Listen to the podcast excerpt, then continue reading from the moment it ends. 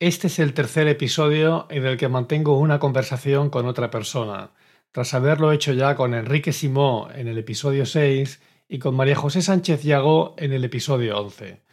En esta ocasión he tenido la suerte de que Monse Ventosa acepte la invitación a estar en Eudemonía. Monse es una mujer fascinante, inquieta, inconformista, emprendedora, muy trabajadora y con vocación multicultural la he admirado desde que la conocí, hace casi 20 años, cuando Monse empezó a liderar el proyecto de Great Place to Work en España. Tras aquella experiencia, ha estado en muchos proyectos distintos, incluyendo dos hijos, residiendo en varios países y siempre enfocada en desarrollar su competencia para entender y promover las mejores prácticas de bienestar y plenitud en el trabajo. Sin más, te dejo con la conversación que he mantenido con Monse Ventosa y que la puedas conocer personalmente. Espero que la disfrutes.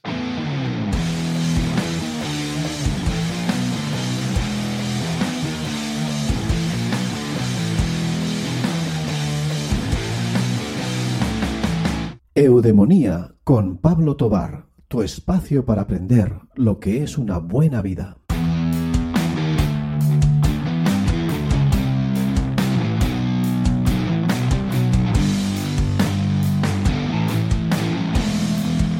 Hola, muy buenos días, buenas tardes, buenas noches, eh, sea cuando sea que nos estés escuchando. Bienvenidos a Eudemonía. Y hoy tengo el placer de contar, de presentaros a Monse Ventosa, que ha aceptado amablemente la invitación para estar con nosotros. Y, nada, eh, Monse, eh, bienvenida a Eudemonía. Muchas gracias, Pablo, por invitarme a, este espacio así en la nube, en, ese lugar en el medio de la nada y del todo. Un placer poder estar aquí. Muchas gracias, Monse, de nuevo. Eh, cuéntanos primero, Monse, ¿quién eres o cómo te describirías? Es siempre la pregunta del, millón, aquella que podría hacerse en, un minuto o en una semana. Pero comparte con la audiencia de Eudemonía, pues, eh, ¿quién es Monse Ventosa? Oye, pues la verdad es que esa pregunta le doy siempre muchas vueltas porque nunca me gusta hablar demasiado de mí, ¿no? En el fondo soy más introvertida de lo que la vida me ha llevado, ¿no? Entonces, pues diría un poco de dónde vengo y a dónde voy, ¿no? vengo de una familia humilde, muy humilde, un poco desestructurada, más de lo que me gustaría admitir. Y eso hizo, además yo fui la primera persona de mi familia pues, en tener una carrera y en hacer muchas cosas. Y eso es bueno y es malo, porque al final te vuelves en alguien demasiado competitivo.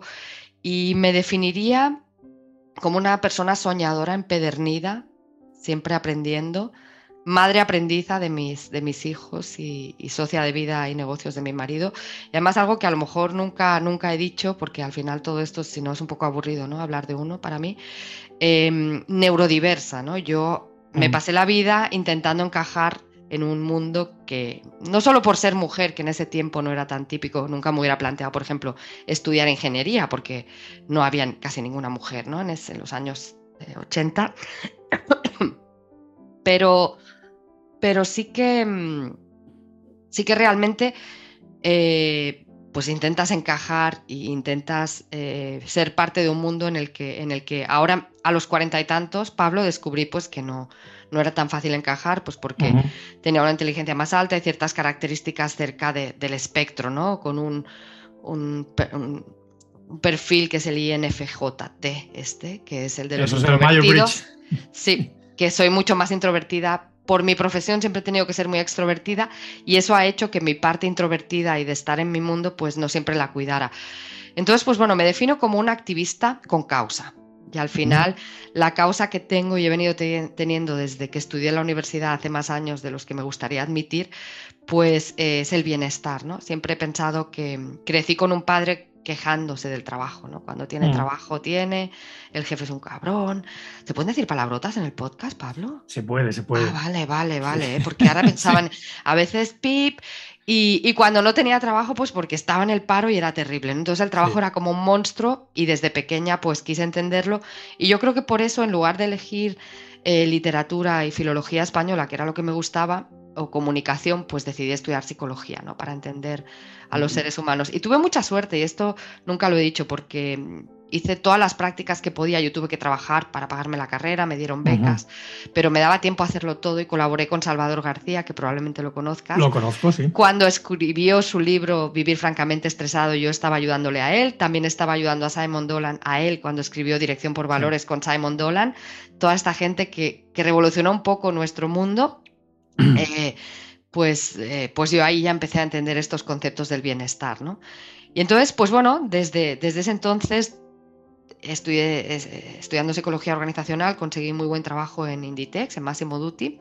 Puedo decir que a mí Amancio Ortega me ha regañado directamente. También me ha felicitado, pero yo fui la tercera persona de, recursos humanos en Massimo Dutti y, y habríamos, era una startup aquello, ¿no? Y eso muy poca gente lo puede decir y te Parece mentira que llevo ya más de 20 años fuera y aún sigo pensando que soy un poco duty, ¿no? Porque lo has mm. vivido tanto, tan dentro, pero eso también es malo porque realmente me hizo sentir en mis huesos lo que es el, estrés, ¿no? Y el, no saber dónde estás y eso fue lo que me hizo pues dejarlo todo, irme a mm. Inglaterra. Que viviendo aquí, fíjate, la primera vez que vine fue en 2002, 2003, eh, me preguntaba por qué me gustaba tanto Inglaterra y realmente fue por Peter Pan. Eh, una de eh, yo tengo, bueno, mi, abuela por parte de mi padre tenía, tenía, tenía yo una tía que además se llama Monse, como yo se llamaba, y era autista, tenía un autismo muy profundo, tenía como si tuviera seis años, y la única persona con la que hablaba y jugaba era yo, porque no nos llevábamos tantos años, ¿no? Yo era pues la Monsita y ella era la Monse. Entonces, me acordé recientemente, fíjate tú, que era porque leíamos Peter Pan juntas, y yo creo que me enamoré de Kensington y yo y por eso pues me vine me vine aquí a vivir y, por eso aquí estoy en parte no tengo una conexión muy especial con este país y después de ahí pues eh, pasé aquí unos años y volví a España para ahí nos conocimos tú y yo para implantar esto de mm. Great Place to Work. Y, qué más puedo contar de mí pues que básicamente eh, he pasado por, por muchas aventuras por una Creo que mi vida profesional ha sido una búsqueda de mi vida personal también, ¿no? Y mi mm. última experiencia, tres años en México, responde a que quería volver a las trincheras para ver si lo que yo decía de recursos humanos tenía sentido o no, para aprender mucho más de eso de bienestar que en los 90 había empezado. Tuve la oportunidad de, trabajar con Martin Seligman, con Tal Ben Shahar, pero de lo que más he aprendido es de este, de este último año, ¿no? que ha sido mi año del downshifting, cuando realmente vivo en la casa más pequeña, Em, he estado sin facturar, como dice la Shakira, muy mal, pues no, no he facturado nada. Eh, y me he tomado un tiempo pues para reencontrarme conmigo misma, ¿no? Así que... Sí. Pues esa soy un poco yo, yo creo, no sé. Bueno. Que me podría tirarme mucho, pero creo que he hecho un resumen. Sí, yo quiero encuadrar un poco que Mons y yo los dos somos eh, psicólogos, tenemos la formación, entonces, y además nos formamos en, muy cerca el uno del otro. Ella estudió en la Universidad de Barcelona, conocida como la Central. Yo estudié en la Universidad Autónoma de Barcelona, que está a las afueras. Y entonces tenemos pues ahí raíces comunes, conocidos comunes. Eh, y como ella ha dicho, yo la conocí hace unos eh, casi 20 años, porque ella lideró en España el inicio de un indicador precisamente de bienestar, una certificación, probablemente la más conocida que hay aún en el mercado, que se llama Great Place to Work y lideró aquel proyecto. Entonces yo trabajaba como directivo de recursos humanos y ahí nos conocimos. He perdido la pista porque ella ha estado mucho tiempo fuera de España, aunque a través de LinkedIn pues siempre hemos siempre estado viendo su, su evolución. ¿no?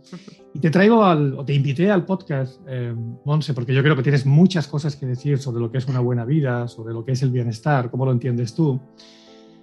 Creo que tienes una trayectoria mm, única en cuanto a a estar gestionando la relación entre las empresas y los empleados y las personas. Mm. No solo como profesional de recursos humanos, como empezaste en Inditex, en Máximo Duty, sino también precisamente en fundaciones o mm. en, instituciones o en organizaciones como Great Place to Work.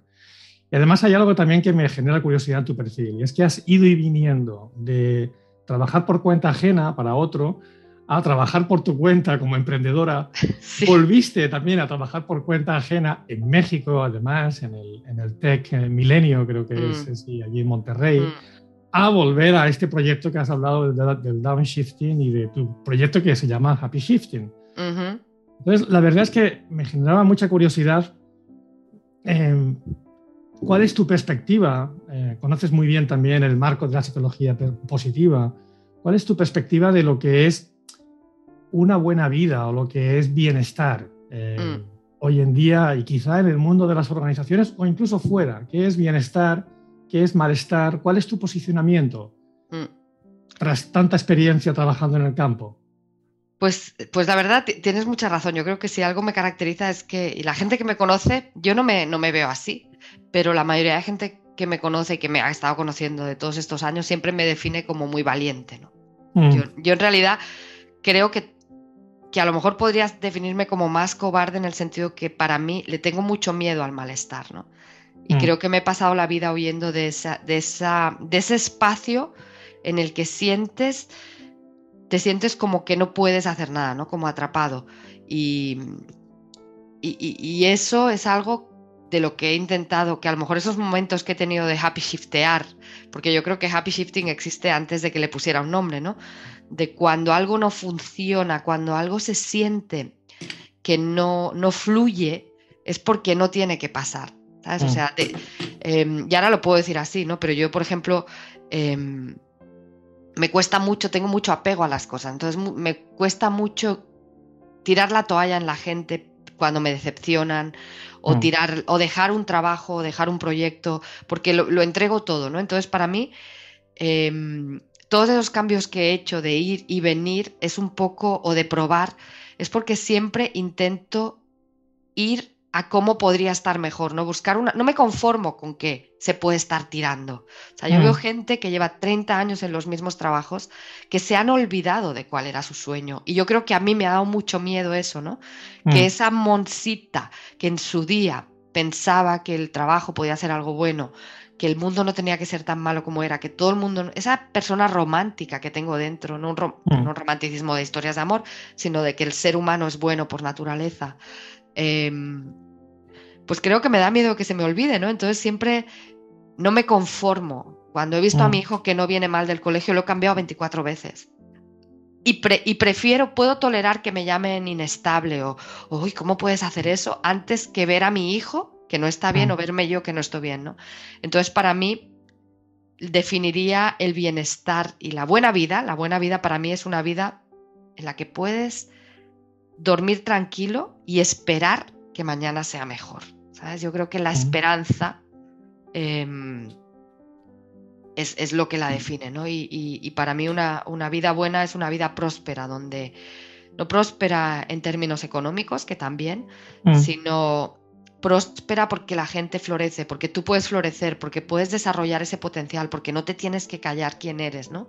Y cuando tú puedes ser tú, cumplir tus sueños y, hacer lo que quieres hacer, creo que eso es bien ser y bienestar, ¿no? Y esa es la clave para mí de la felicidad auténtica. Cada vez que te tragas algo, cada vez que no haces algo, es como si metieras en una botella que está guardada en algún sitio mm. desconocido un poquito de tu felicidad y al final pues no te queda nada, ¿no? Y, eso es lo que me da mucho miedo, que se te quede, que te quede sin nada. Hay una, hay una de las cosas que has dicho, que es dormir tranquila y esperar, ¿no? conectado a esperanza. Y mm. ahí me, he ido pues, a, aficiones que compartimos también en el mundo de la psicología, y has hablado antes de Seligman. Mm. Y también me llamó la atención, eh, vi, no sé si fue un vídeo o un comentario tuyo, y yo había leído recientemente el último libro de él, que es autobiográfico. Que es sí en español está, se llama el circuito. Los dos lo hemos leído en inglés. El circuito de la esperanza. Circuito de la esperanza. Sí, se publicó en 2018 aquí en España, lo dejaremos en las notas del episodio. Sí. Y me interesa mucho cuál es la perspectiva tuya de ese circuito de la esperanza o qué has entendido tú del trabajo de Seligman o cómo te ha mm. impactado a ti tanto el suyo como el de, el de otros exponentes ¿no? de la psicología positiva. Pues esa es, muy, muy buena pregunta porque eh, yo descubrí a Martin Seligman más o menos eh, cuando, cuando, yo no sé si fue cuando los primeros libros aparecieron, pero ahí por el 2007, que aún estaba en Great Place to Work. Pero en la facultad, en la facultad tú habías estudiado la. No, pero psicología positiva. aprendida. Bueno, la indefensión aprendida sí, correcto. Lo vimos en la facultad. Lo vimos en la facultad, sí, pero no, a esa no era de positiva, esa era la negativa casi. Exacto, entonces en la facultad había estudiado la teoría de la indefensión aprendida como causa de, o sea, como origen del estrés en el que tú sientes que no puedes hacer nada para, para afrontar las demandas del entorno, no tienes los recursos y tiras la toalla. ¿no? Mm. Todo eso que se quedó ahí como el origen de la depresión y demás, Em, cuando descubrí a Martin Seligman, que él hablaba de cómo el objetivo de, la psicología debía ser el florecimiento humano y no solo el que la gente pasara de estar mal a, no tener malestar, porque la presencia, el bienestar no es la ausencia de malestar, es otra mm. cosa, es como la motivación, ¿no? Los dos factores de Herzberg. Entonces, eh, eso se quedó ahí, pero recientemente es verdad que ese libro de Martin Seligman tiene un toque, cuando lo conoces, pues tiene un toque de, de gurú que está por encima del bien y del mal, pero se lo merece. Mira, hay mucha gente que lo hace así, se creen que están por encima del bien y el mal y no han hecho nada para estarlo, ¿no? Ni lo merecen, y no se lo. No me gusta nada la gente que va de gurú y con esa falsa humildad. Pero Martin Seligman, sí, se lo paso porque el tío lo que ha hecho es remarcable, ¿no? Entonces, además, en ese libro, aunque parece autobiográfico y hay quienes lo tachan de arrogante, el tío hace algo que mucha gente nunca se ha atrevido a hacer y él dice: Yo estaba equivocado. Yo estaba equivocado. Y además yo, ahora que estoy en Oxford, tiene algunas ventajas. Me he puesto como investigadora independiente en la universidad, tengo acceso a todas las... Eh, voy a, la biblioteca esta de Radcliffe, tan bonita. Sí. Eh, y, allí pues conseguí los, los últimos eh, los artículos a los que él se refiere en el libro. Pero mm. básicamente él dice, oye, estaba equivocado, la indefensión no es aprendida. Hmm. Hace 50 años lo descubrimos y 50 años después puedo decir que me equivoqué. Lo que es aprendido es la defensión, lo que es aprendido es el control, porque esa indefensión es un circuito eh, neurológico del núcleo dorsal del RAFE que se activa antes que el del cortisol tan famoso del estrés y que lo que hace es que te, quedas frozen, congelado, paralizado, hmm. antes de que se active y sufres ansiedad, la experimentas, entonces te quedas sin hacer nada antes de que se activen las, eh, los mecanismos de defensa del estrés de huida o lucha. ¿no? Entonces, eh, lo que él recomienda en ese artículo, sobre todo en el profundo, que es más de Steven Myers que de, que de Seligman, Seligman lo refiere, Steven Myers habla de cómo lo único que puede desactivar esa sensación de indefensión que por defecto se activa, es la sensación de defensión, que sería el control. Que sientas que tienes control de tu vida, control de la, la, agencia. correcto. Entonces, eso para mí, cuando lo descubrí, fue un momento de, pues el momento, como dicen en México, te cae el 20. ¿Cómo se dice eso en España? No sé. se, te enciende la bombilla. Se me encendió la bombilla y dije, pero hostia, es que entonces la mayoría de cosas si nos vamos al extremo, como estamos tratando incluso el estrés y la depresión, porque la indefensión aprendida, eso sí está demostrado que es el origen de mm. la depresión mayor, pues claro, no, no es aprendida. Eso cambia mucho las cosas y obviamente hay muchos intereses, pero eso explica por qué solo el 7% creo que es de la medicación funciona en la depresión. Mm. Claro, hay muchos intereses porque 93% no funciona y si dejaran de consumir pastillas, pues habría mucha gente a quien eso no le gustaría, ¿no? Pero eso es la clave del, happy shifting, ¿no? De cómo podemos equipar a la gente tener esa agencia. Y ese es tu proyecto, ¿no? Happy Shifting, es tu proyecto emprendedor ahora, profesional, que, lo he estado ojeando, estáis empezando aún, ¿no? Y me resulta muy, muy estimulante, muy atractivo. Y, volviendo al circuito de la esperanza, ¿no? Y a mm. los ocho drivers o impulsores, por decirlo en español, ocho impulsores de, bienestar con los que estáis trabajando. ¿Cuáles son? ¿Cómo podemos implementarlos en el día a día? Para los oyentes de eudemonía, ¿no? ¿Cuáles son los más relevantes, los más importantes que todos podemos implementar y ganar en agencia, en sentido mm. de, de, control sobre nuestro destino? Fíjate que eh, algo que, por un lado, eso es uno de los principales pilares que, realmente para mí, para mi vida y para... Y en Happy Shifting, que es el proyecto más personal, ¿no? Porque al final es... Pero lo que hicimos, los ocho, los ocho impulsores vienen de otras teorías que se han, las utilizan en Harvard, pero viene de un grupo de, investigadores y, practicantes de cómo mm. integrar a personas que han estado excluidas de la vida por varias razones.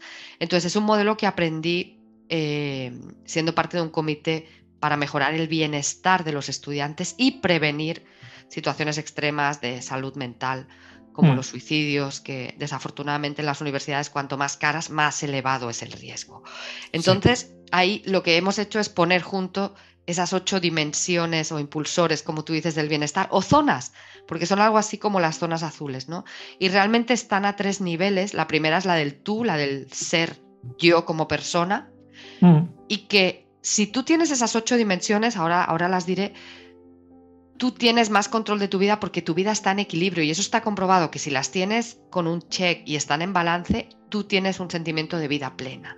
Estás mm. más en control, no se te escapa la vida. Y el problema es que como vivimos en una sociedad muy rápida, muy fragmentada, con mucho oportunista, hay muchas soluciones que solo se centran en una o dos, siendo peor el remedio que la, enfermedad, porque entonces yo me centro en desarrollar una de esas dimensiones y la otra se queda eh, subdesarrollada. Entonces las ocho dimensiones son las, las cuatro primeras del yo, que serían pues el bienestar intelectual, el pensamiento crítico, el, realmente la curiosidad, cómo haces para aprender, cómo controlas tu mente y no dejas que tu mente te controle, entiende cómo funciona, entiende los sesgos. Tenemos un montón de conocimientos en los libros, pero no llegan a la gente.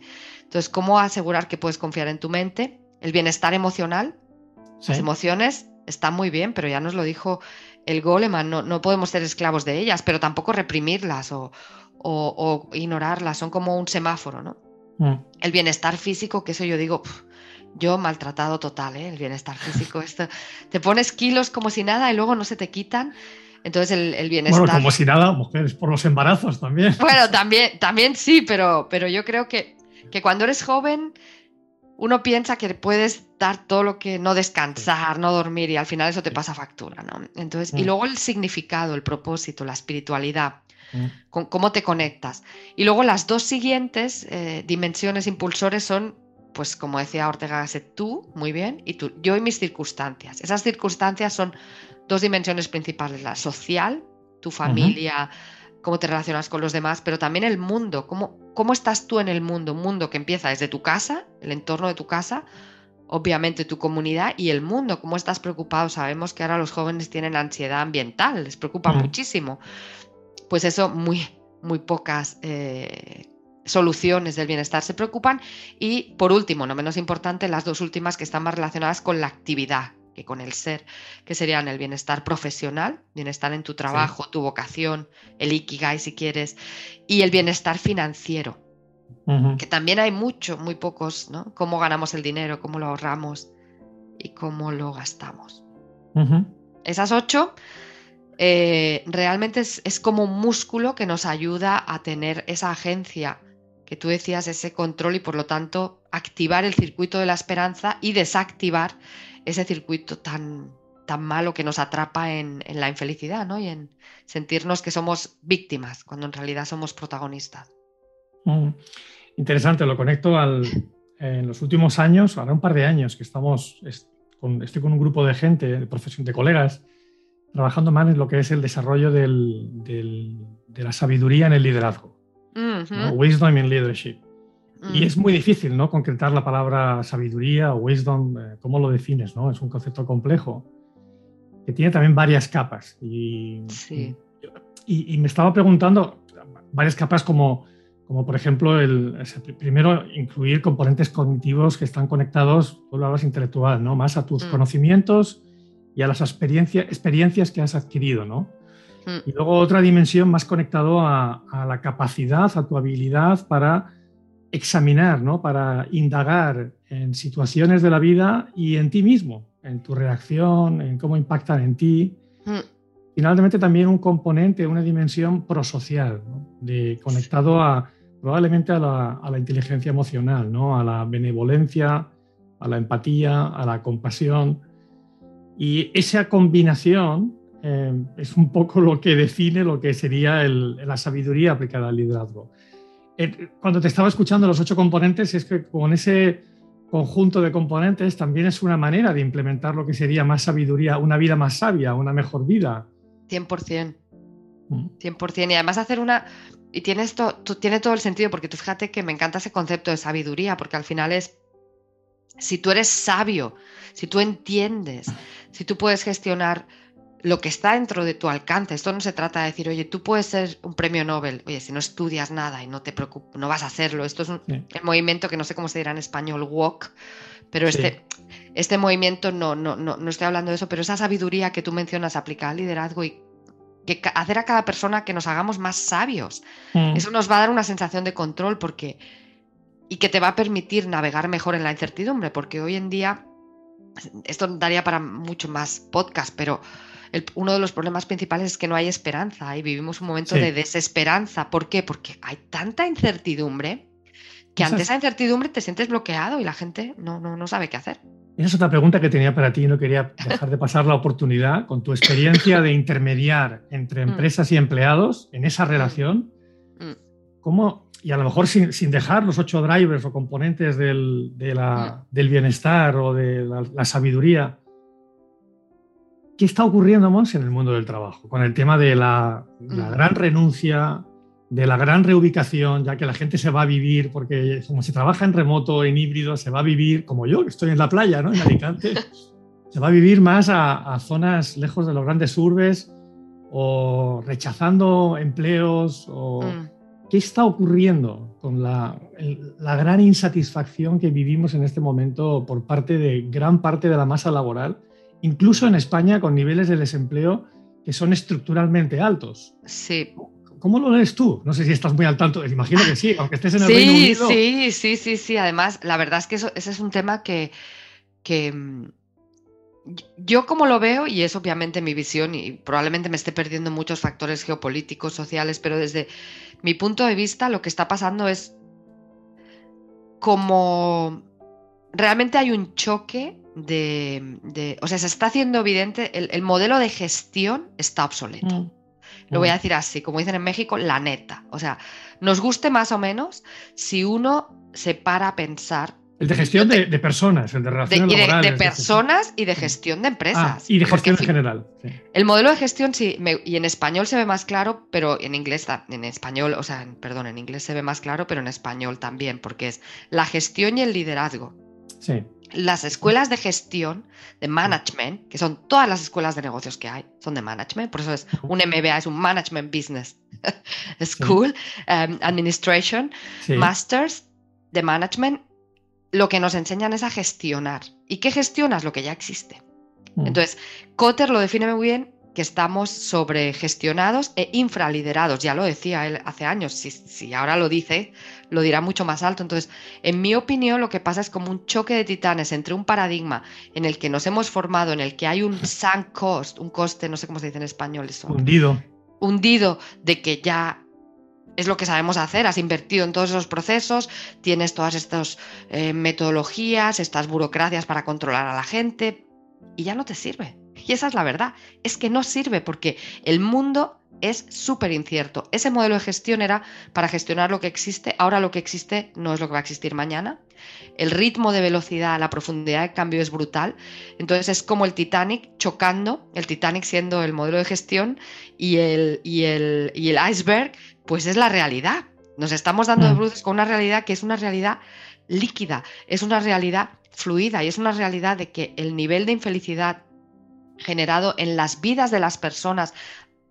En España no creo que se hable tanto, ni siquiera en Inglaterra, porque ni en Europa, porque tenemos sistemas de bienestar mm. muy estructurales, pero en Estados mm. Unidos y en España también, y aquí se habla de personas pobres, personas que trabajan. y eso antes nunca hubiera sido posible que alguien que trabajara fuera pobre.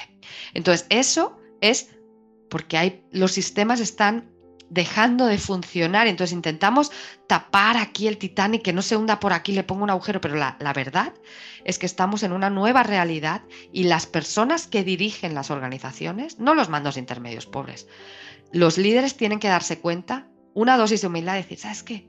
Que no, que no tengo ni idea. Porque es la verdad, nadie tiene ni idea de cómo funcionar en un entorno en el que la incertidumbre es del 95%. Sí, y hay que seguir funcionando, Monse. grandes, empresas con muchos compromisos de generar beneficios para accionistas, para la, para la sociedad. Entonces, claro, ¿qué hacer en, esos, en esta situación? ¿no? ¿Cuál es el revisar, revisar los modelos y pasar de modelos. No hay que cambiarlo todo. Esa es, la, esa es la clave, no hay que cambiarlo todo, simplemente hay que cambiar ciertos puntos de que, de que, nos, de que contribuyan a crear ciertos, esos mismos procesos que tienen, pues darle más margen, que no sean tan rígidos, que no pensemos que tenemos que seguir controlando a la gente por estar en la oficina, por ejemplo, mm. con el presentismo. Entonces, se trata de que hay que seguir consiguiendo los objetivos, pero, pero como, como habíamos empezado la conversación, pensando en el largo plazo. Mm. Y, no, y que no sea pan para hoy, hambre para mañana qué es lo que va a pasar, ¿no? Entonces. Esa fue la conversación previa, Monse, que no está grabada. y es que Monse me decía a mí, me daba reconocimiento porque había ido a hablar bien del, del demonía, del programa, y me decía, no lo dejes, eh, sigue con él. Y yo le, yo le comentaba off the record, cuando estás haciendo el calentamiento antes de grabar, le decía que, que una de las claves para mí de la felicidad o del bienestar que he aprendido es eh, jugar juegos de largo plazo. Sí. O sea, cualquier, cualquier cosa que emprenda, ya sea relación de pareja, ya sea una relación con socios, o ya sea una actividad de ocio. También hablábamos antes de la escritura creativa, ¿no, Monse? Que es otra afición que compartimos. Que yo me, cuando, me, cuando empiezo algo tiendo a comprometerme en juegos de largo plazo que son los que realmente valen la pena, generan eh, retorno y crean felicidad o bienestar. Entonces sí, espero que, no sé lo que va a durar este programa, pero espero que dure mucho porque ese es mi compromiso. Claro Eh, para, dar, sí. para dar un poco de contexto, Monse.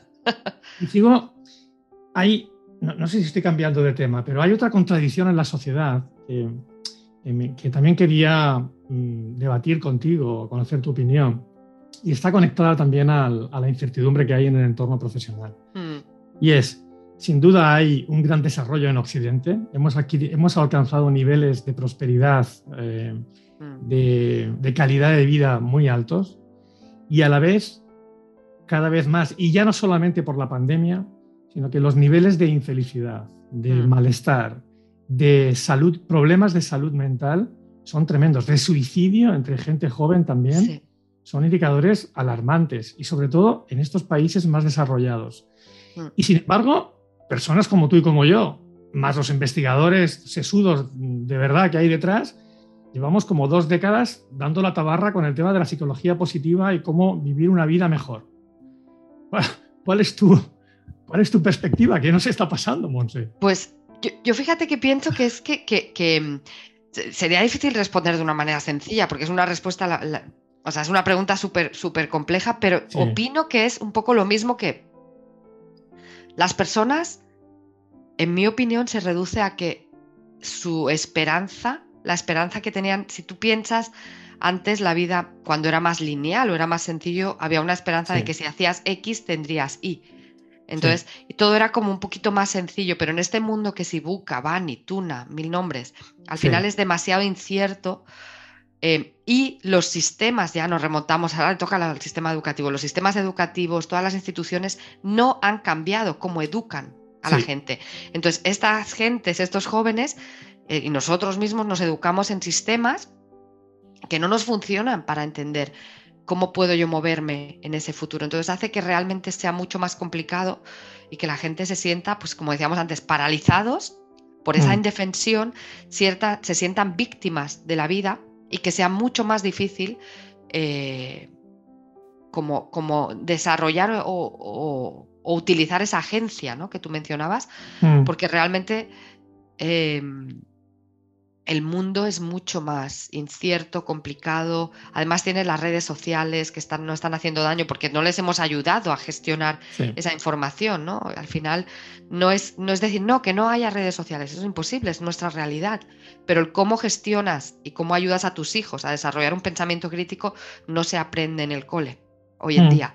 Ni uh -huh. se aprende haciendo un examen, ni ni aprendiéndote de memoria no. los, los, reyes católicos, no sé si lo Sí, ahí reciben instrucción, pero no reciben, no, no reciben competencia como para Competencia, sí. esa es la clave, la que tú has dicho. O sea, no, no estamos, no tenemos sistemas educativos que desarrollen competencias y tampoco en el trabajo, porque una competencia se desarrolla haciendo, no se desarrolla teniendo una evaluación del desempeño una vez al año con un jefe que en el fondo te quiere para ti, promociona al más incompetente para que no se lo quiten, se desarrolla dando feedback cada día y un feedback sincero de esto sí, esto no, y dando esa guía a la gente, ¿no? Y entonces yo creo que estamos viviendo el, el, lamentablemente, porque a mí, cuando yo leo esos datos que tú has pasado así de refilón, de que el suicidio, y eso mm. hay que decirlo, es la causa principal, número uno, o sea, no hay otra. No es el cáncer, no, no, no hay otra causa número no, no, entre el, los jóvenes de todo el mundo es el suicidio. Y el consumo de psicofármacos. Y, eso, y, eso, y el consumo de psicofármacos, porque además el suicidio hay el suicidio, claro, pero luego está el suicidio. Hay un libro muy bueno que se llama Death by Despair, que no sé cómo se llama en inglés, muertes de desesperanza, literal. Sí, sí, sí. Que, que hace un estudio de cómo en Estados Unidos la gente no solo que cometen suicidio, sino que pues, se hacen adictas a la oxicotina, a todas estas drogas, al final es otra forma de suicidio más lento, ¿no? Entonces es muy triste porque a mí me da mucha tristeza, la verdad, ese tema. Sí, ahí yo tengo una opinión de por qué nos ocurre eso. Yo creo que es muy relevante lo que tú estás diciendo y lo que interpreto es, es verdad que durante miles y miles de años de evolución humana, las cosas, el entorno ha cambiado, ha sido muy estable. Y de repente estamos en unos niveles, en unas tasas de cambio eh, extremadamente altas. Y claro, nuestra, nuestra fisiología, nuestro cerebro, nuestra, no, no cambia ese ritmo. Y estamos realmente con un, con, un golpe o con un trauma importante. ¿no?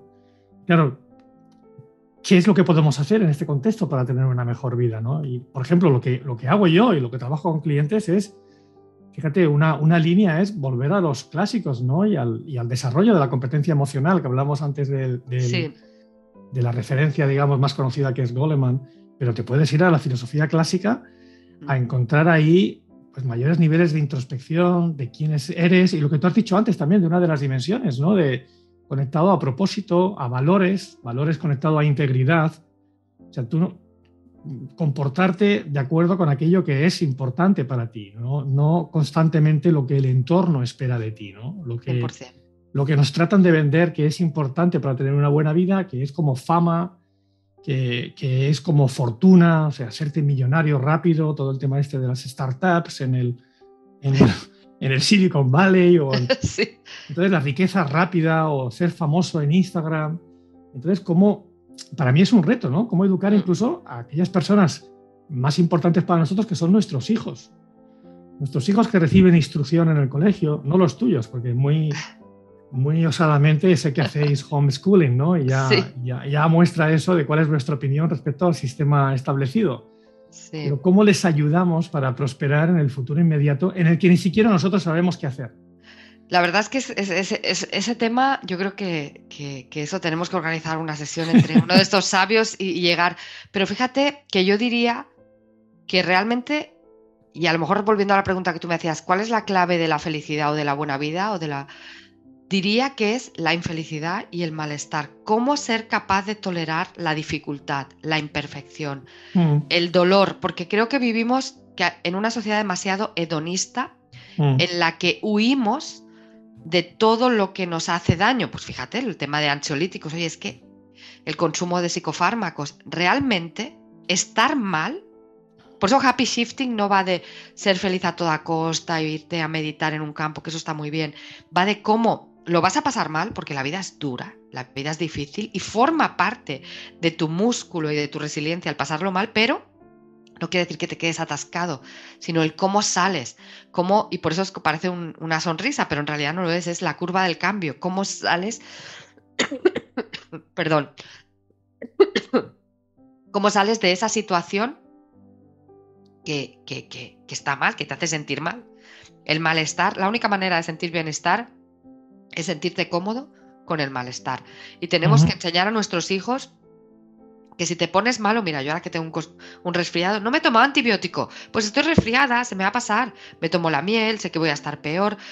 Y lo mismo, que tienes un problema y tienes ansiedad porque no sabes cómo va a ser el futuro, ok, ¿cómo, cómo piensas y cómo tú desarrollas tu músculo Mm. para salir, porque si, si te medicas, si escuchas lo que te dice alguien, al final no estás escuchando tu voz, no estás escuchándote a ti y, no vas a estar preparado. Entonces creo que, no sé si decir como un, consumir sufrimiento, ¿no? No se trata de sufrir por sufrir, pero cómo sentirnos más cómodos con el lado negativo de las cosas, ¿no? Ahí mm. está el lado positivo, creo. Sí, sí.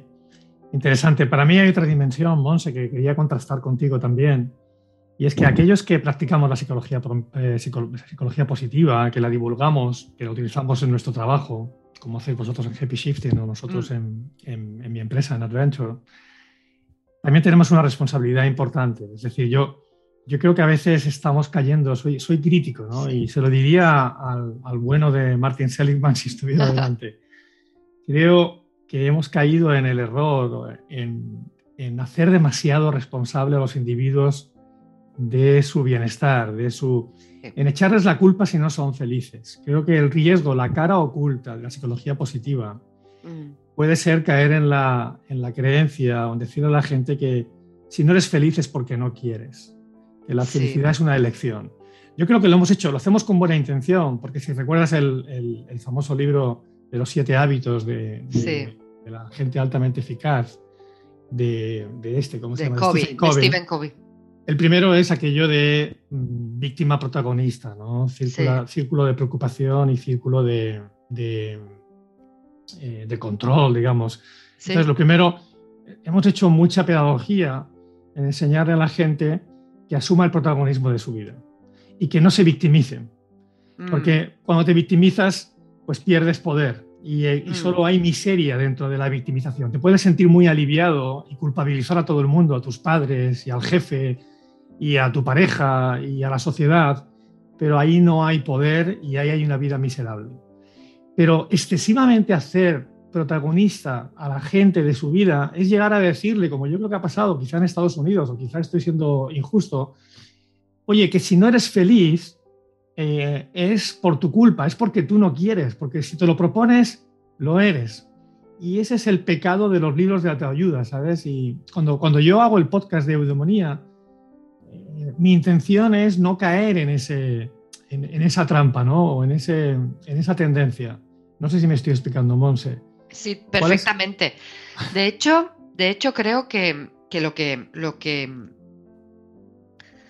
¿Dónde estaría el reto? Estoy totalmente de acuerdo contigo, pero opino que en realidad sí que hay algo que tú puedes hacer. Siempre vas a tener una agencia, pero obviamente eso no puede ser una, una coartada para dar, para que, oye, los, las empresas generen malos ambientes, generen malestares eh, endémicos, malos jefes que tienen campo libre para hacer o que la sociedad sea un magnífico lugar para vivir, ¿no?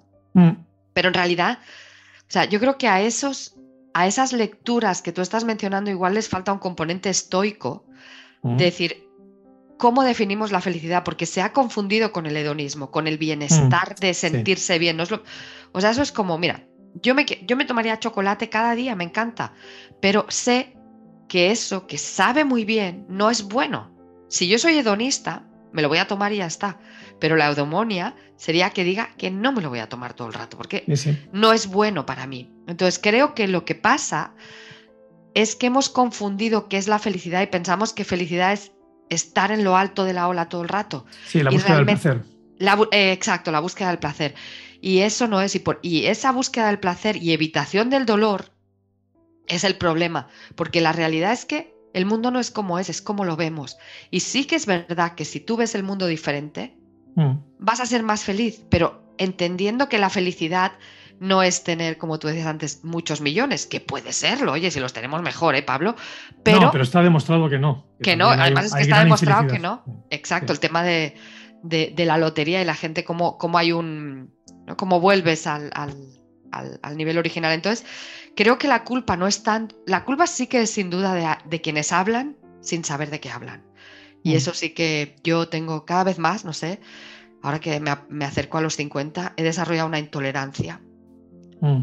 a los cantamañanas que ya se me hace muy difícil hablar con ciertas personas. Porque eso también es importante. O sea, es como... Mantener el bienestar.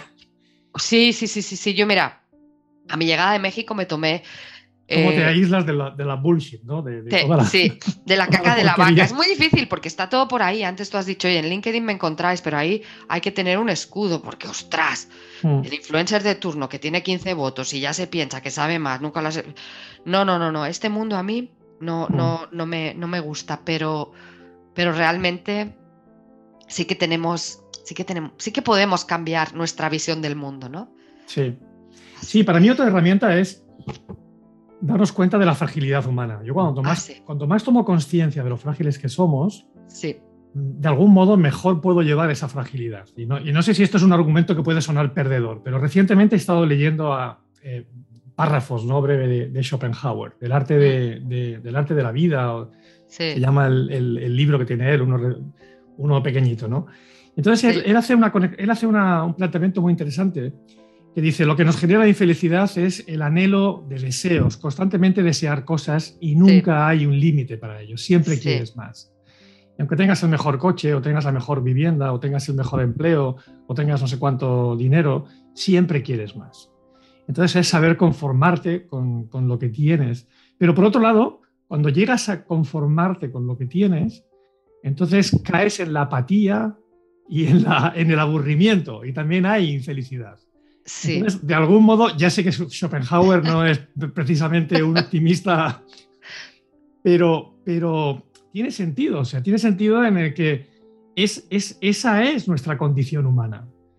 O te, o, te, o te posee el deseo de querer siempre más, o caes en el hastío, en el aburrimiento. Entonces, en esa, en esa dualidad, ¿cómo prosperas, no? ¿Cómo, ¿Cómo, das lo mejor de ti mismo?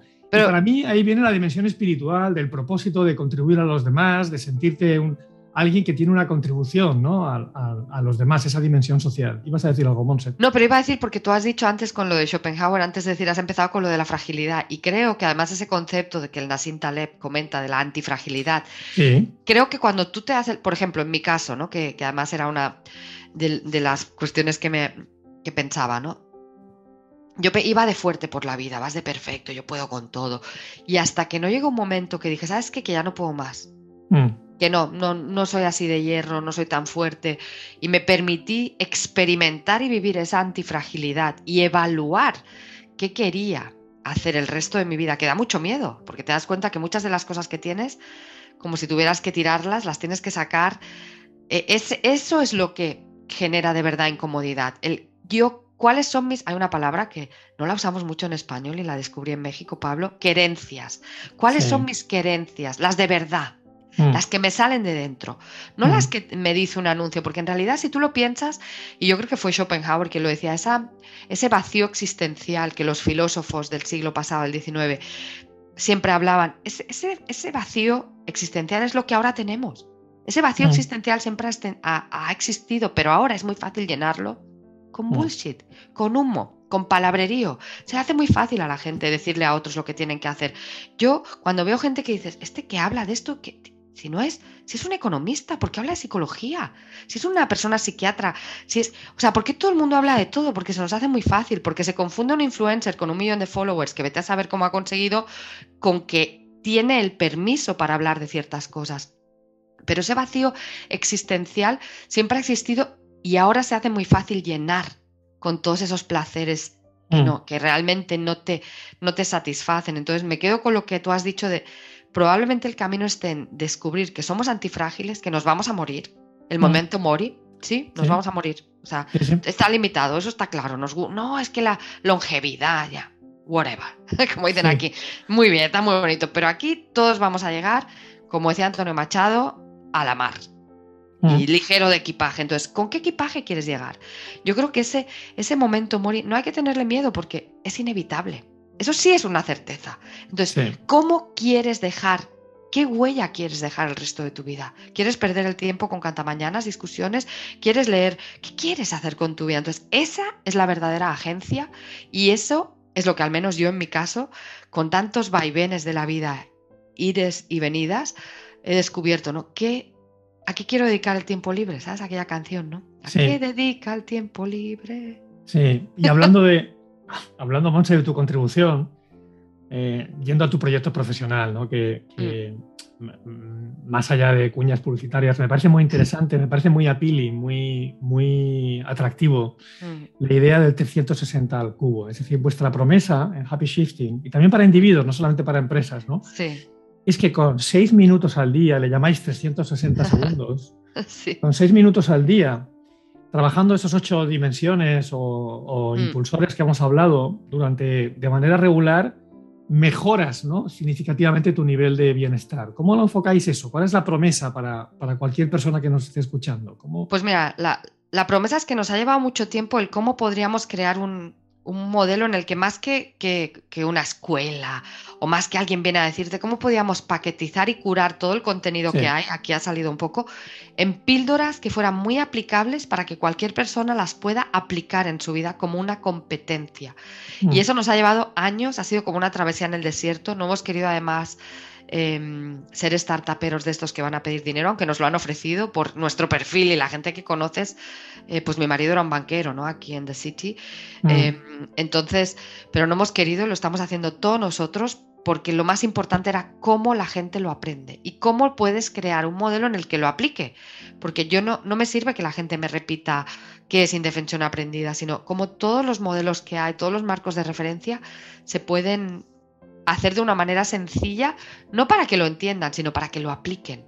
Mm. Cómo se puede aplicar y cómo puede contribuir. ¿no? Entonces sí, eh, Está diseñado para que cualquiera lo pueda ver en cualquier momento. No es una plataforma para que las empresas supervisen lo que dice la gente, sino un lugar donde la gente se sienta segura y se pueda poner manos a la obra para desarrollar su músculo del, del happy shifting, ¿no? La capacidad entonces- de. Es una práctica de seis minutos al día. Eh, Sí. Bueno, seis minutos que te conectas ahí, pero de los, de los testing que hemos estado haciendo, la gente se queda con ello, ¿eh? Y lo- se lo lleva. Es seis minutos ahí. De hecho, cada día no hay. Al día siguiente te lo dejamos libre para que lo puedas pensar y cuando vuelves reportas. Y la gente dice que piensa en ello mucho más porque no es algo que tienen que hacer, sino que realmente hemos conseguido después de mucho esfuerzo. Y no será perfecto. Happy Shifting no está acabado. No queremos hacer un modelo en el que la gente paga y no lo usa, que es el modelo en el que están Sí. basados la mayoría de gimnasios. Sí. Sorry si me escucha alguno. Pero este está basado en que queremos ver cómo la gente aprende. Y, y va a estar viva. A lo mejor vemos que en vez de seis minutos es mejor con cinco o con siete. O que en lugar de un vídeo la gente aprende más. Entonces va a ser una herramienta viva, una alianza con universidades, con, con, con es, estudiosos. es- es modelo de autoaprendizaje con inte- inteligencia artificial que está muy de moda ahora, o también hay apoyo personal de un profesional detrás, o no lo hay. ¿no? En, en realidad hemos querido hacer uno para que no lo haya eh, y, tú, y, y- y sea autoaprendizaje, pero porque hay que empezar por algo y tengo un amigo del MBA que siempre dice, Montse, una cosa, una cosa, el Antonio, si, me si luego me escucha, eh, que lo invitaré, siempre dice, una cosa. Entonces, lo hemos querido hacer muy sencillo para que sea autoaprendizaje, Sí. pero sí que va a haber, queremos crecer haciendo un tejido de, de coaches, de profesionales que puedan dar el apoyo que la gente necesita, porque es una herramienta preventiva. No vamos a sustituir a los coaches, sino complementarlos, o a los terapeutas, sino Mm. complementarlos. Entonces sí queda lugar para que luego las personas puedan buscar ese, ese apoyo. Pero en principio sería como auto-coaching. Está, ¿No está disponible aún o sí está? o- No, no, pero ya pronto, ya pronto. Es que, es que cada vez que parece. ¿Cuándo- Es que, es ¿Cuándo que es el para Go nosotros Live? Es muy personal y no queríamos arriesgarnos. Hemos probado mil porque muchas plataformas LMS parecen muy del colegio y queríamos que se alejara. Entonces ha costado mucho porque además es global, no solo para España. Pero ya creo que la semana que viene ya empezaremos a estar allá Muy empezando el, el lanzamiento. Has, has- has dicho al inicio, cuando compartías quién eras, hacer la reseña personal, que el último año ha sido el año del downshifting. Entonces tengo curiosidad también, le suelo preguntar a la gente que viene a Eudemonía, ¿cuál es el aprendizaje más relevante que has tenido en el último año? ¿no? Algo, algo que, que puedas compartir con la audiencia. Pues mira, Esa- el último año he aprendido a que no por mucho correr llegas más lejos. Es decir, yo que además era atleta frustrada, eh, fui atleta frustrada, siempre he ido corriendo y de pequeña iba corriendo a todos los sitios, siempre muy rápido y te alardeas de ello. Creo que a veces cuanto más rápido quieras llegar a un sitio tienes que ir más despacio, ¿no?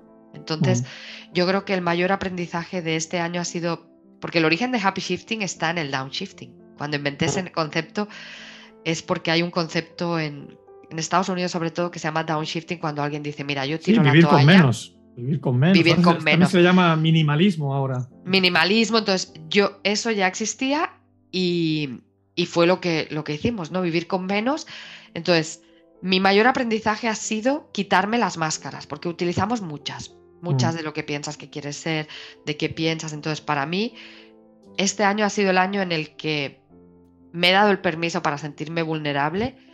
Yo he hecho muchísima terapia antes porque me capacité como psicoterapeuta gestal y demás, pero he hecho la más profunda, que es además sola en mi casa. Mi marido lo sabía, mis hijos juntos, pero, pero he sufrido bastante, pero sabía que ese era el camino, ¿no? Que había que pasarlo. Entonces creo que el pararme, dejar de correr, no hacer, porque el hacer es muy fácil para Mm. esquivar esos momentos, ha sido el mayor aprendizaje, el quedarme quieta y de repente te das cuenta que, que haces la curva, que sales y sales más fuerte reencontrándote con quién eres tú de verdad, ¿no? Y esa vocecita que te habla tan despacio como en un susurro, dice Stephen Mm. King. Pues así. Ahí, sí, el no hacer, hablas de no hacer. Estoy leyendo un libro ahora que, que me parece recomendable, que es, no, Mm. no- no lo he acabado, ¿eh? lo estoy, debo llevar un 20%, y se llama, es reciente, es de este año, se llama The Wandering Mind, ¿no? Como, como la mente que deambula, que, que Ah, va errante. sí. Y es, está conectado a filosofía que podemos aprender de los monjes medievales, ¿no? Sí. Media. Y entonces ahí una de las cosas que dice es que, que cuando, cuando no estamos haciendo aparentemente nada, eh, la mente no está apagada, sigue estando No. en un estado, de hecho, mucho más creativo que cuando puedes estar co- 100%. fuertemente concentrado en algo. Y hace la metáfora de, pone la metáfora de, de una, de una ciudad. O sea, tú imaginas una ciudad, si hay un evento en la plaza central de esa ciudad y van allí todos los habitantes, hay una gran concentración de gente ahí, una gran actividad. Y Piensa en el cerebro, ¿no? Cuando de Mm. Sí. repente te concentras a hacer algo, pues hay una gran energía siendo consumida ahí. Pero cuando acaba el evento y toda la gente vuelve a sus lugares, eh, Mm. sigue habiendo la misma energía, el mismo número de gente, pero la ciudad está en otro estado, más Sí. tranquilo, ¿no? Sigue Muy buena metáfora, Entonces- muy buena entonces- metáfora. La veo, la veo. Y entonces habla cómo eh, necesitamos esos espacios para, para generar, para ser más creativos, más innovadores y precisamente prosperar en este entorno tan, tan confuso, tan cambiante, tan buca o con cualquiera de los acrónimos que has utilizado, ¿no? Sí. Pero claro, en el mundo corporativo, aunque yo trabajo, sigue viéndose eh, los la inactividad como somos vagos, tiempo perdido, poca productividad. Y, y ahí está el conflicto, ¿no? Sí, por- tiene- y, y además algo muy, muy, que es la, que es, pues volver al mundo corporativo, esos vaivenes que yo decía, te sirve para ver cuánto tiempo se pierde en las reuniones ineficientes. Uf, Entonces, Sí. si eso lo pensáramos, en realidad tienes toda la razón, porque no estamos diciendo que tengas, si estás en tu trabajo, no vas a tener todo el tiempo del mundo para, para perder, porque no es perder, es ganar, ¿no? Entonces, es, de nuevo, cambiar ciertas palabras para encontrar esos momentos, porque sobre todo como líder, si estás todo el día en reuniones, no tienes tiempo para pensar. Y esa es la queja, seguro que a ti te pasa con muchos de los Mm. ejecutivos que, que- que apoyas, que no tienen tiempo para pensar y eso hace que se vayan perdiendo y que el motivo por el que los contrataste se Mm. pierda casi, porque están overwhelmed, están, es como tener un coche que nunca lo apagas. mm, Tienes un Ferrari, nunca lo apagas, o, o la batería, la de los eléctricos, se te acabaría la batería mucho antes. un Si Ferrari nunca lo apagas, o un, o un Twingo también. ¿eh? o un Twingo, exacto. Sí. No sé por qué he dicho lo del Ferrari, creo que quería utilizar esa metáfora y se me ha olvidado. La cabeza Está tan muy bien. activa. Yo he compartido un libro, Monse. ¿Qué, qué libro recomiendas tú que hayas leído recientemente conectado al bienestar o a nuestra profesión? ¿Hay algo? Pues la verdad es que eh, con, con tantos y, y- y tantas que lecturas, fíjate que había pensado en uno que no tiene tanto que ver. Había pensado el, el 2 en uno histórico, así para entendernos mejor, pero el, de, el del laberinto español de Gerald Brennan, Mm, que yo creo que no es directamente de, de psicología, pero sí que tiene mucha y ayuda a entendernos como, como país, eh, España, pero había pensado en uno que no tiene tan, nada que ver, que es de García Márquez, sí. eh, que es el de Vivir para contarla, que es su propia autobiografía. Y lo hago porque es mi autor favorito, me encanta. Pero además ese, me- ese libro me, me encantó porque es uno de esos libros que te deja un vacío cuando acabas. ¿sabes? Mm, Pero a la vez te ha llenado porque precisamente ahí ves lo mucho que sufrió él en su vida. mm, Que ahora nos quedamos con el premio Nobel y que era, pues, es el mayor es- el escritor de habla hispana que más libros ha vendido, pero, hostia, para llegar ahí las pasó Mm. canutas. Y esa parte es la que creo que todos debemos aprender. Que, no, que eso no sale en el Instagram ni en el, en el LinkedIn, de que todo lo que hay detrás y cómo vivió prácticamente en la miseria, Pablo. Sí. Y eso es lo que yo creo de lo que nos tenemos que llenar. Por eso ese libro se lo recomiendo a todo el mundo, porque va a descubrir quién es de verdad, pues García Márquez, ¿no? Y te sientes como que él, como que lo entiendes mucho mejor y lo conoces porque es un libro muy generoso. Esa es, esa es otra. No lo conocía el libro, gracias, lo, bueno, lo apunto. Lo voy a poner, por supuesto, los dos en las notas del episodio. Y acabas de tocar algo también que me parece muy relevante. Y es, fíjate que García Márquez, en el fondo estamos hablando de él porque es, un, es alguien que ha tenido mucho éxito. Sí. Y por tanto hay lo que, lo que se llama el sesgo de confirmación.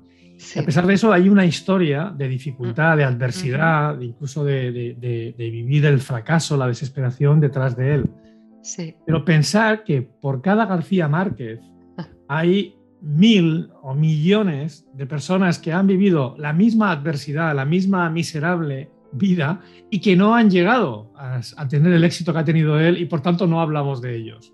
Sí. Esta perspectiva, tomar visto, tomar perspectiva de cómo funciona la vida, yo creo que también nos ayuda a sentirnos mejor, a sentirnos, a, ser, a no ser tan duros con nosotros mismos. 100%. Compasión muchas veces. 100%. Además, fíjate que yo en ese, em, en ese libro lo que, lo que, y ya lo había leído, esa, parte ¿no? de, de, de, él, porque además él, él era colombiano, pero vivió en México la mayoría del tiempo. Cuando, y cuando yo estaba allí me sirvió mucho, porque él básicamente además eso lo vi ahí en, México en un documental, él paró una vez el coche estando en México, que vivía ya bien, ya no vivía en la miseria, porque mm. había migrado por los temas políticos, entonces ganaba bien, pero básicamente él paró un día el coche y le dijo a su mujer, y tenía casi cuarenta y tantos ya, y le dijo, ¿sabes qué? Ya no, porque él trabajaba en los medios de comunicación, pero él le gustaba escribir, estaba escribiendo La hojarasca, había escrito algún otro, y, pero no había publicado ningún libro de no ficción, de ficción, perdón, solo no ficción y periodismo. Entonces él le dijo a su mujer, Mercedes,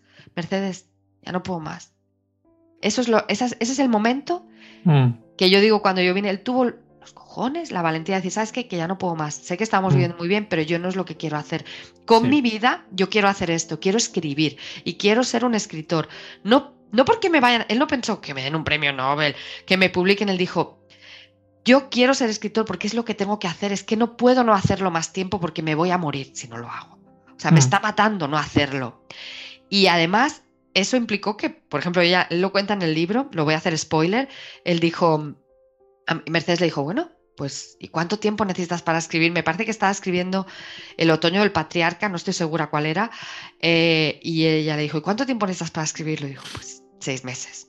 Me parece. Y entonces llamó el, de la casa, el, el, el dueño, y ella le, dijo el dueño, oiga, es Mercedes, es que no ha pagado usted el alquiler. Y él le dijo, ella dijo, pues es que, escucha, que no le voy a pagar el alquiler este mes tampoco. Y, la, y, él dijo, ah, no, pero entonces ¿cuándo? Y dice, no, ni el otro tampoco. Y dice, pues mira. Y es cuando le pregunto, oye, Gabo, ¿cuándo? ¿Cuándo lo vamos a...? Seis meses. Dice, pues mira, en seis meses más. Y el dueño le dijo, ah, ¿y en seis meses usted me lo pagará todo? Sí. Y así, pero fíjate, o sea, él Estuvo en la miseria, llegó a tener mucho dinero, aún así se bajó y dijo, ¿sabes qué? Prefiero ser pobre otra vez, un downshifting o un happy shifting. Y, eh, y de ahí fue, pues ya de ahí a la, al estrellato, eso sí. Pero esa valentía. Muy bien, Muy bien Monse, muchísimas gracias por la, por la recomendación y por la anécdota. ¿Dónde, si alguien se interesa, dónde podemos saber más de ti y sobre todo participar en el lanzamiento también de Happy Shifting cuando esté disponible? ¿Cómo mantener el contacto contigo, Monse? Muchas gracias. Pues mira, LinkedIn siempre, siempre estoy ahí entre, entre todo este ruido y luego pues happyshifting.org, que la cambiamos, .org, ahí también me encontraréis, pero en LinkedIn, yo creo que es donde me encuentran y, y muchas gracias Pablo, la verdad es que hablar contigo en este espacio es, un placer. Yo creo que me gusta más participar en podcasts de súper profesionales como los vuestros que tener yo el mío propio. Así que muchísimas gracias por contar conmigo. Muchas gracias por aceptar la invitación, Ponce. Ha sido un placer eh, compartir contigo. Un abrazo y cuídate. Otro igualmente.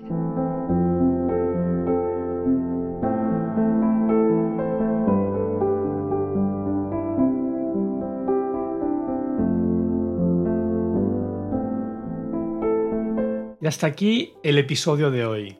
Muchas gracias por tu atención y espero que hayas disfrutado con Monse tanto como lo hice yo. Te dejo en las notas la información adicional facilitada por Monse y cómo contactarla. El próximo episodio, el 15, será uno muy especial. Se publicará el 30 de mayo y con él despediré esta primera temporada de Eudemonía. Y por eso quiero que sea un episodio algo diferente seguramente el más personal de los que he publicado. Y hasta aquí puedo leer. Durante los meses del verano en el hemisferio norte, junio, julio y agosto, me dedicaré a hacer un poco la cigarra, a descansar, a cargar un poco las baterías y disfrutar aún más de lo habitual. Aprovecharé también para planificar y preparar la próxima temporada de Eudemonía, que arrancará sin falta el próximo 15 de septiembre. Muchas gracias a todos por vuestro apoyo durante esta primera temporada. La acogida de Eudemonía ha sido sensacional, mucho mejor de lo esperado, y nos anima no solo a continuar, sino también a innovar e incorporar algunas novedades para la siguiente temporada. Si te gusta Eudemonía o te resulta útil, te animo como siempre a suscribirte y sobre todo a que recomiendes este programa a aquellas personas que más aprecies y para las que deseas una mejor vida. Y nunca olvides que sí, que la vida puede ser maravillosa.